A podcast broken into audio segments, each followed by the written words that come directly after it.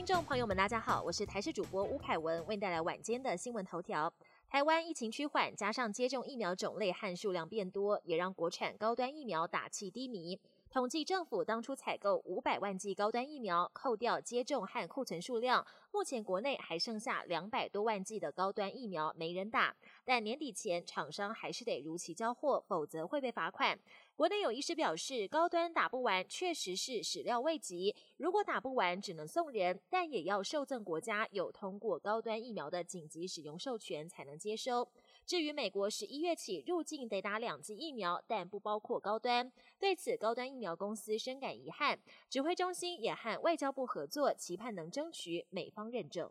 指挥中心严拟规划第十三期将开放 A Z 加 B N T 混打，消息传出，新北市有诊所被民众问到崩溃，直接在脸书上发文：指挥中心还没开放前，别再打来问能不能混打 B N T 了。诊所也坦言，想要 A Z 加 B N T 的人一堆，导致诊所 B N T 残疾没人要，积极找民众来接种的状况下，目前还丢了两支以上的 B N T 疫苗。医师强调，两剂 B N T 的保护力跟 A Z 混打 B N T 的保护力其实差不多，建议民众不要弃权去混打。不过，仍有希望混打的民众想知道是否会再开放 A Z 第一剂。指挥中心回应，还要看 A Z 第二剂接种的情况，再来看看是否要加开。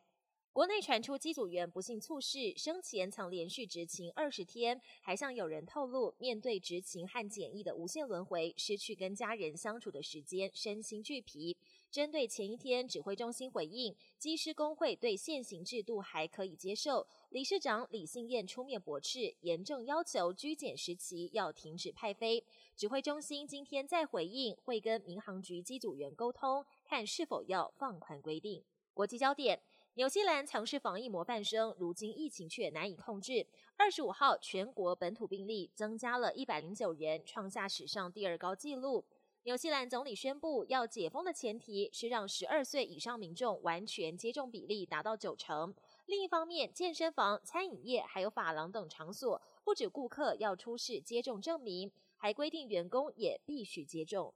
日本秋小宫文人亲王的长女贞子公主，二十六号上午跟大学同学小师龟完成婚姻登记之后，正式离开皇室，成为平民。两人在日本时间下午两点举行记者会，公开晒恩爱。贞子在记者会上坦诚，有关两人婚事的不实报道，确实让她很伤心，而且造成压力。同时，也对个人婚事对民众带来的麻烦道歉。两人的婚后记者会原本要回答媒体事前提出的问题，但因为问题的内容让贞子心生不安，宫内厅临时决定取消现场答复问题的环节，让两人发言之后就先离席，改以书面答复媒体提问。